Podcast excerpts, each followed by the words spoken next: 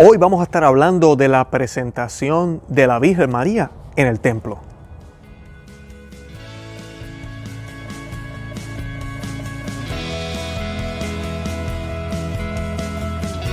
Bienvenidos a Conoce, Ama y Vive tu Fe. Este es el programa donde compartimos el Evangelio y profundizamos en las bellezas y riquezas de nuestra fe católica.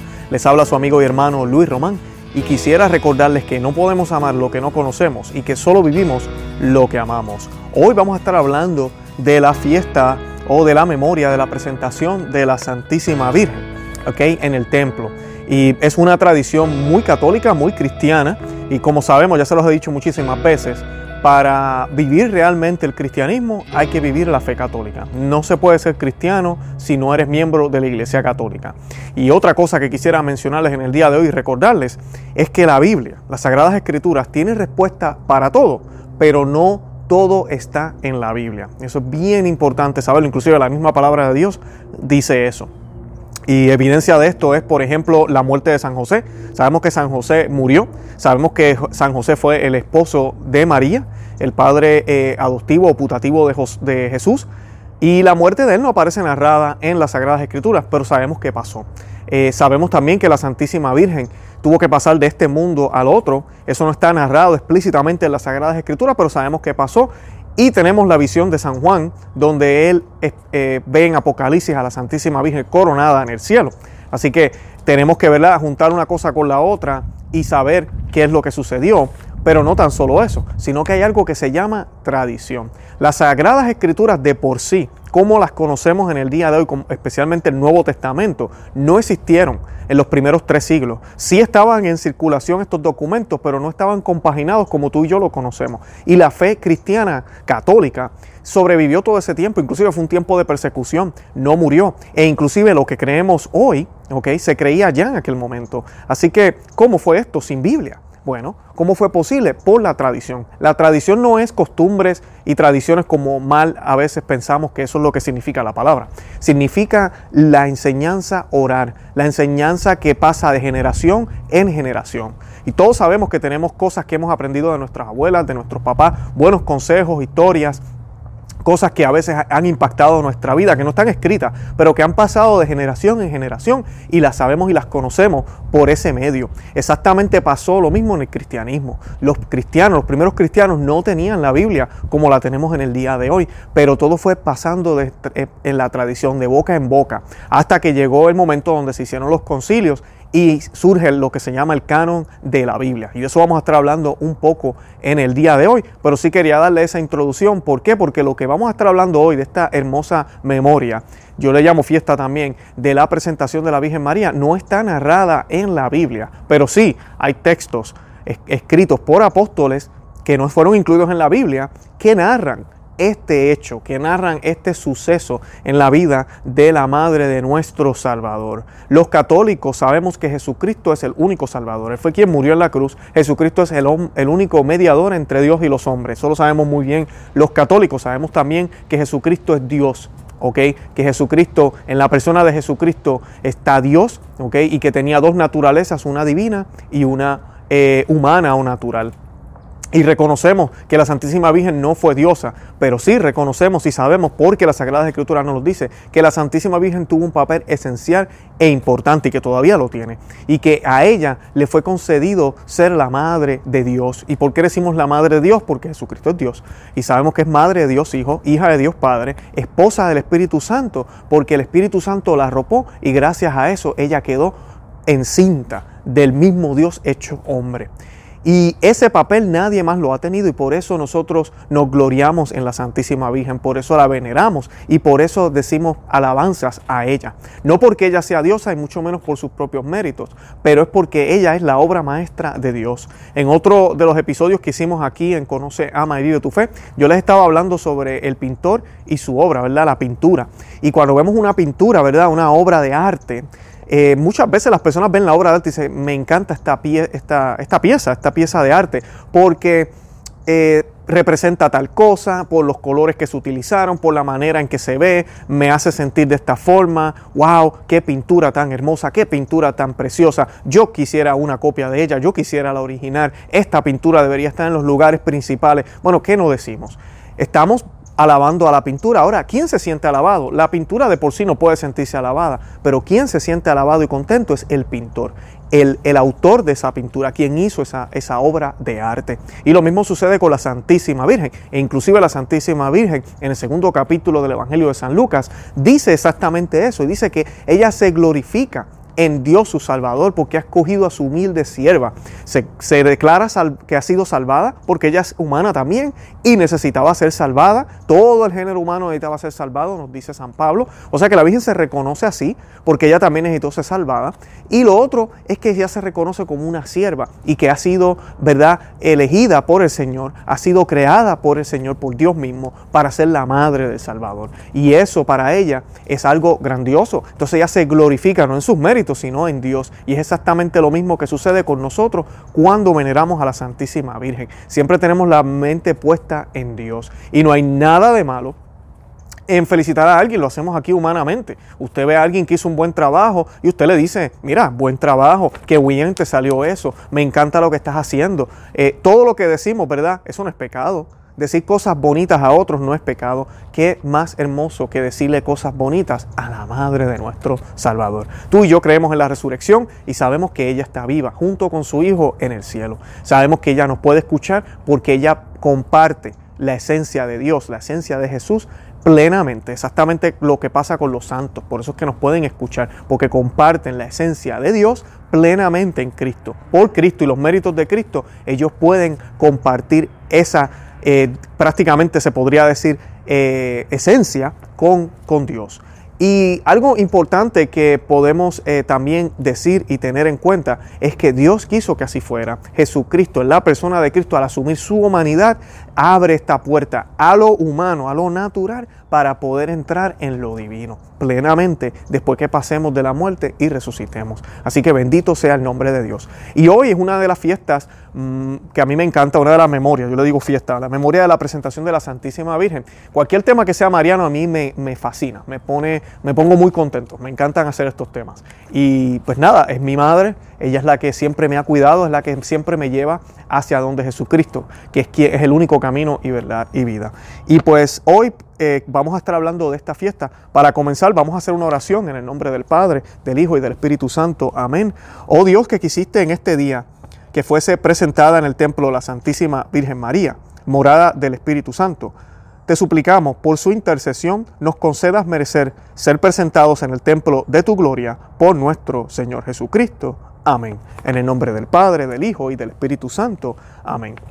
Bueno, y la memoria de la presentación de la Santísima Virgen María es una antigua tradición. Los orígenes de esta fiesta mariana surgen del, escrito apócrifo llamado Protoevangelio de Santiago. Este relato cuenta la, que cuenta que cuando la Virgen María era muy niña, sus padres, San Joaquín y Santa Ana, la llevaron al templo de Jerusalén y allá la dejaron por un tiempo junto con otros grupos de niñas para ser instruida respecto a la religión y a todos los deberes para con Dios. San Joaquín y Santa Ana. Ahorita estábamos hablando de, las escrituras, de que no todo está escrito en las Sagradas Escrituras. Esos dos nombres son muy reconocidos en, el, en, la historia de los primeros cristianos e inclusive iglesias como la anglicana, la presbiteriana, la luterana, las primeras eh, iglesias que salieron de la iglesia católica, esto no es secreto, hermano protestante que lo sigues negando, no es secreto. Eh, la primera iglesia, la única que existía, era la católica, fundada por Cristo, y luego salieron todas estas ramas, y después empezaron a salir más y más ramas, llevamos por 50 mil diferentes denominaciones. Un escándalo muy triste esto, pero lo que sí vemos es que ellos inclusive te celebran a estos santos, y estos santos no están mencionados en la Biblia. La palabra Trinidad tampoco está mencionada en la Biblia. Así que Volvemos a lo mismo, no todo está en la Biblia. La Biblia tiene respuesta para todo, pero no todo está en la Biblia. Y esta eh, memoria de la Santísima Virgen está narrada por el protoevangelio de, de Santiago. Y ahorita vamos a estar hablando de qué significan los libros apócrifos y los no canónicos y todo lo demás. Pero nos narra que San Joaquín y Santa Ana llevaron a María al templo. Históricamente el inicio de esta celebración fue la dedicación de la iglesia de Santa María, la nueva, en Jerusalén en el año 543. Esta fiesta se viene conmemorando en Oriente desde el siglo VI. Los católicos consideramos como apócrifo una serie de libros judíos o de grupos pertenecientes al periodo bíblico, pero que no han sido aceptados por la iglesia como parte de las Sagradas Escrituras. Se trata de muchos libros, entre ellos hay evangelios seudónimos que llevan nombres de personajes famosos de la iglesia primitiva, como apóstoles, la Virgen María, Nicodemo, etc.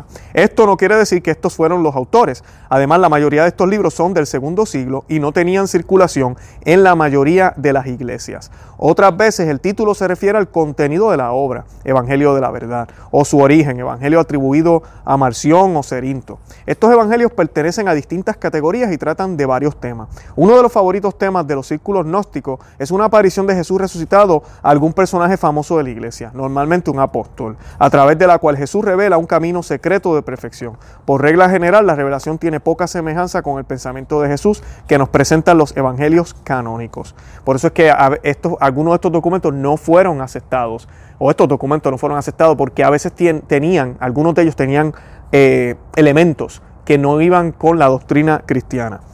Ahora, otros libros apócrifos buscan suplir los detalles de la vida de Jesús que no aparecen en los evangelios canónicos.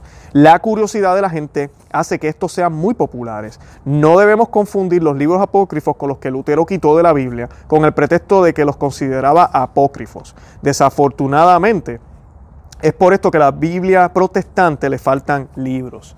Y apócrifo significa todo libro que, atribuyéndose a autor sagrado, no está, sin embargo, incluido en el canon de la Biblia.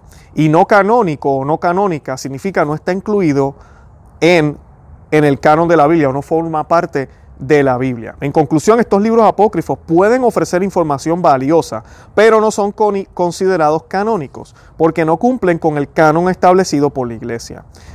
El canon dice que los libros incluidos en el Nuevo Testamento debían de cumplir con los siguientes elementos. Apostólico, ¿verdad? Primero tenía que ser apostólico, escrito por un apóstol, Juan Mateo, haber tenido contacto con un apóstol, Lucas, que fue compañero de Pablo y Marco, que fue secretario de, de Pedro y muy cercano a Pablo. Por eso los cuatro evangelios se consideran apostólicos circulación que eran leídos en la liturgia de la iglesia en el mundo conocido, o sea que estaban en todas las iglesias conocidas y en el mundo conocido, ortodoxo que el mensaje iban acorde con la tradición enseñada por Cristo y por consiguiente por los apóstoles y haber sido escrito en el primer siglo. Esos son los cuatro requisitos, por eso es que esos los libros que tenemos en la Biblia cumplen esos cuatro requisitos. Escrito en el primer siglo, ser ortodoxo que va con la eh, con lo que nuestro Señor nos enseñó, y tener circulación que, tenía, que estaban en las iglesias, que eran aceptados por las comunidades cristianas. Y apostólico, pues verdad, como les dije, el autor tiene que ser un apóstol o tener relación con un apóstol. Los libros que fueron incluidos en la Biblia para formar el Nuevo Testamento cumplen con todos estos requisitos. Los libros apócrifos tal vez cumplían con tres dos o dos de estas características. Es por esto que estos libros se deben de leer con mucha cautela pero definitivamente ofrecen información muy interesante y así como el evento de la presentación de María nos pueden dar una idea de cómo ocurrieron estos hechos históricos. Debemos mencionar que algunas denominaciones no católicas aceptan que Joaquín y Ana eran los padres de la Santísima Virgen, eso lo acabamos de mencionar, y los nombres de ambos no aparecen en la Biblia. Y el relato, les voy a leer ahora el relato del protoevangelio de Santiago, dice lo siguiente. Al llegar la niña a los tres años, dijo Joaquín, llamad a las doncellas hebreas que están sin mancilla y que tomen sendas candelas encendidas para que la acompañen. No sea que la niña se vuelva atrás y su corazón sea cautivado por alguna cosa fuera del templo de Dios. Y así lo hicieron mientras iban subiendo al templo de Dios. Y la recibió el sacerdote, quien después de haberla besado, la bendijo y exclamó, El Señor ha engrandecido tu nombre por todas las generaciones, pues el fin de los tiempos manifestará en ti su redención a los hijos de Israel. Entonces la hizo sentar sobre la tercera grada del altar. El Señor derramó gracia sobre la niña, quien danzó haciéndose querer de toda la casa de Israel. Bajaron sus padres llenos de admiración, alabando al Señor Dios, porque la niña no se había vuelto atrás. Y María permaneció en el templo como una paloma, recibiendo alimentos de manos de un ángel. Y pues ese es el relato que nos narra el protoevangelio de Santiago. Muy sencillo, no hay muchos detalles, aunque sí me parecen, hay palabras grandes aquí. El Señor derramó gracias sobre la niña eh, y me gusta muchísimo cuando dice que ella no se regresó. O sea que ya tan pequeña también es una decisión de María. Ya empezamos a ver reflejos o empezamos a ver indicios de ese fiat que va a decir la Madre de Dios cuando el ángel Gabriel le deje saber lo que va a suceder con su vida y el papel importantísimo que tiene ella por parte de Dios en el plan de salvación de todo el género humano. Y pues eh, algo que me, que, me, que me gusta es que hace sentido lo que están diciendo aquí. ¿Por qué? Porque no es la única persona que fue consagrada al templo. Esto era algo muy normal en los judíos. Y más para esta época que ya se sentía en el ambiente que el Mesías iba a llegar. O sea que el Mesías tenía que tener una madre, ¿verdad? Y muchos padres en aquel tiempo oraban a Dios para que su hija fuera escogida para ser la madre del Señor. Y en las revelaciones de la Beata Ana María Catalina Emmerich también se narra este acontecimiento. Yo les voy a leer este texto. Eh, a mí me encantan las revelaciones de la Beata Ana María Catalina Emmerich porque ella, ella ofrece muchos detalles muy claros de, de muchos de los eventos que sucedieron a María, a Jesucristo, cosas que tal vez no fueron narradas en las escrituras. Y fue un regalo que el Señor le concedió a ella el poder ver estos eventos. Eh, no es dogma, usted no tiene que creer esto obligado, pero nos da luz y tal vez nos ayuda a entender un poco mejor cómo pudo haber sido. Eh, um, y no contradice el Evangelio, que es lo importante. Aquí no estamos hablando de un nuevo evangelio, aquí no estamos hablando de añadirle las escrituras, no contradice el evangelio. Bueno, y dice Catalina Emmerich en sus revelaciones, la niñita María será pronto llevada al templo de Jerusalén. Vi hace algunos días a Ana en un aposento de la casa de Nazaret, teniendo delante de ella a María, ya de tres años de edad, y enseñándola a rezar, porque luego vendrían los sacerdotes a examinarla para su admisión en el colegio del santuario. Ese día había fiesta en la casa de Santa Ana, como una preparación. Se hallaban allí extranjeros, parientes, hombres, mujeres y niños. También se hallaban presentes tres sacerdotes, uno de Seforis, otro de Nazaret y el tercero de un lugar cercano. Estos sacerdotes habían venido a examinar si la niñita María se hallaba en estado de ir al templo. Después los vi ponerse en marcha al amanecer. La niñita María deseaba con ardor llegar al templo. Salió de la casa con toda ligereza y fue a colocarse junto a las bestias de carga. Después de algunos días de viaje llegaron a Jerusalén. Bien temprano, Joaquín se dirigió al templo con los otros hombres. Más tarde María fue llevada allí también por su madre con un acompañamiento solemne. Ana y María de Elí, con su hija María de Clofás, iban adelante. Las seguía la Santa Niña con su saya y capa azul celeste, con brazos y cuellos adornados de guirnaldas, llevando en la mano una antorcha engalanada de flores. A cada lado de María marchaban tres niñas con iguales antorchas y vestidos blancos bordados de oro. Como María también ellas llevaban capas de color azul claro, guirnaldas de flores y pequeñas coronas alrededor del cuello y de los brazos. Enseguida iban las otras vírgenes y niñitas, todas vestidas de gala, pero sin uniformidad. Cerraban la marcha las demás mujeres. Cuando llegó el grupo descrito antes, vi a varios servidores del templo ocupados en abrir con grandes esfuerzos una puerta muy grande y muy pesada, brillante como el oro, y sobre la cual estaba esculpida algunas cabezas, racimos de uvas y manojos de espigas. Era la puerta dorada. El sequito pasó por esa puerta y para llegar a ella tuvieron que subir por 50 gradas. No sé si entre ellas había algunos intervalos de piso plano. Quisieron conducir de la mano a María, pero ella se rehusó y llena de júbilo y entusiasmo subió las gradas rápidamente sin tropezar. Todos se hallaban vivamente impresionados. Después del sacrificio, arreglaron un altar portátil cubierto, o sea, una mesa de sacrificio con gradas. Zacarías y Joaquín, con otros sacerdotes, vinieron del patio de los previsteros a este altar, ante el cual estaban un sacerdote y dos levitas, levitas, con rollos de papel y todo aparejo para escribir. Un poco a la espalda de María se hallaban las niñas que la acompañaban. Ella se arrodilló sobre las gradas, Joaquín y Ana extendieron las manos sobre la cabeza de su hija. El sacerdote le cortó algunos cabellos que fueron quemados en un brasero. Los padres pronunciaron ciertas palabras por las cuales ofrecían a su hija, palabras que los dos levitas escribieron. Entre tanto, las niñas cantaban el Salmo 44 y los sacerdotes el Salmo 49, y los niños acompañaban con sus instrumentos. Entonces dos sacerdotes tomaron a María de la mano y subiendo por muchas gradas, la pusieron en un sitio elevado del muro que lo separaba del vestíbulo del santuario colocaron a la niña en una especie de nicho situado en la mitad de este muro, de modo que ella podía ver en el templo donde se hallaban en, en el orden muchos hombres que me parecieron consagrados a este santo edificio. Dos sacerdotes estaban a los lados de la niña y sobre las gradas habían otros dos que recitaban en voz alta las oraciones prescritas en los rollos.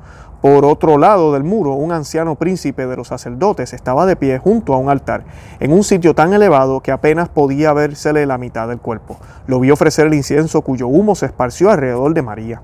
Los prevísteros tomaron las coronas con que la niña rodeaba sus brazos y la antorcha que llevaba en la mano y se la dieron a sus compañeras. Le colocaron sobre la cabeza una especie de velo moreno y haciéndola bajar por unas gradas, la condujeron a una sala vecina donde otras seis vírgenes del templo mayores que ella vinieron a recibir esparciéndole flores a su paso. Seguían Seguían sus maestras, Noemí, hermana de la madre de Lázaro, la profetisa Ana y otras más. Los sacerdotes recibieron entre sus manos a la niña y después de esto se retiraron. Se hallaban también allí el padre y la madre de la niña y sus más próximos parientes. Acabándose los cánticos sagrados, la niña se despidió de su familia. Joaquín sobre todo se hallaba sumamente conmovido. Tomó a María en sus brazos, la estrechó contra su corazón y le dijo bañado en lágrimas, acuérdate de mi alma delante de Dios. Entonces María con la maestra y muchas niñas se dirigió a la habitación de las mujeres en la parte septentrional del templo.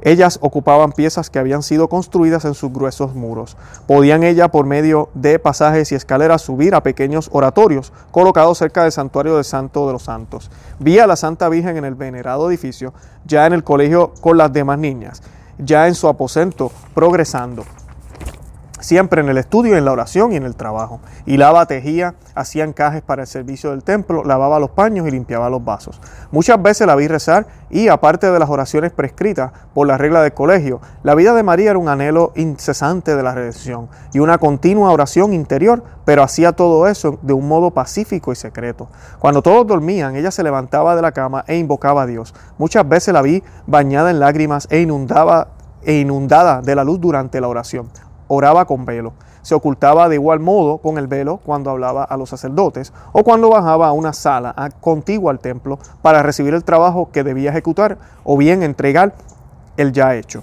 Vi a la Santa Virgen frecuentemente en el templo, arrebatada en éxtasis, en oración. Parecía que su alma no se hallaba en la tierra y a menudo recibía consuelos celestiales. Ardientemente suspiraba por el cumplimiento de la promesa y en su humildad apenas se atrevía a formar el deseo de ser la última criada de la Madre del Redentor.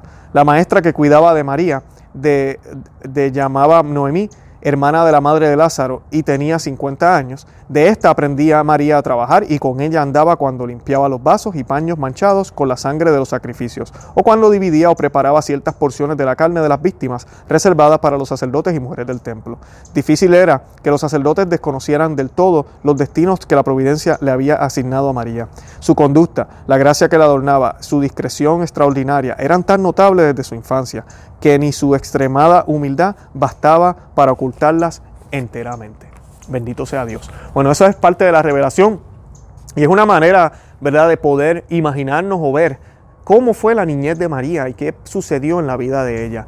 Es triste cuando a veces yo veo películas donde tratan de poner o colocar a María como una niña común, como cualquier niña que va a la escuela, va al pueblo, hace lo que sea, eh, inclusive está enamorada de otro muchacho, como en una de las versiones que vi hace un tiempo, y, y de momento pues el ángel se le aparece y, uh, cambio de planes.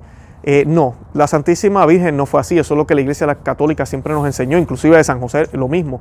Eran hombres, era un, hombre y una mujer, escogidos por Dios para este, esta misión. En el caso de María, inclusive ella fue creada para esto. Eh, sabemos que nosotros eh, entendemos y, y sabemos el dogma de la Inmaculada Concepción, o sea que desde su concepción ya ella estaba pensada para ser la madre de Dios. Y debemos recordar que Génesis 3.15 nos dice que Dios le dijo a la serpiente, al dragón, a Satanás, al demonio, crearé enemistad entre ti y la mujer y su descendencia, ¿verdad? Ella y su descendencia aplastarán tu cabeza. ¿A qué se está refiriendo? Se está refiriendo a que esa mujer no podía tener pecado porque el mínimo pecado, la mínima cosa que nosotros o ella tenga, en favor al pecado, ya nos pone en amistad con el demonio. Así nos pasa a nosotros y así lo hubiese pasado a María. O sea que para que no tenga nada de amistad y sea completamente enemiga del diablo, en verdad, tenga enemistad completa contra todo lo malo, tiene que ser entonces inmaculada. No puede tener pecado. Y por eso es que por los méritos de Cristo a María se le conceden las gracias que se nos conceden a nosotros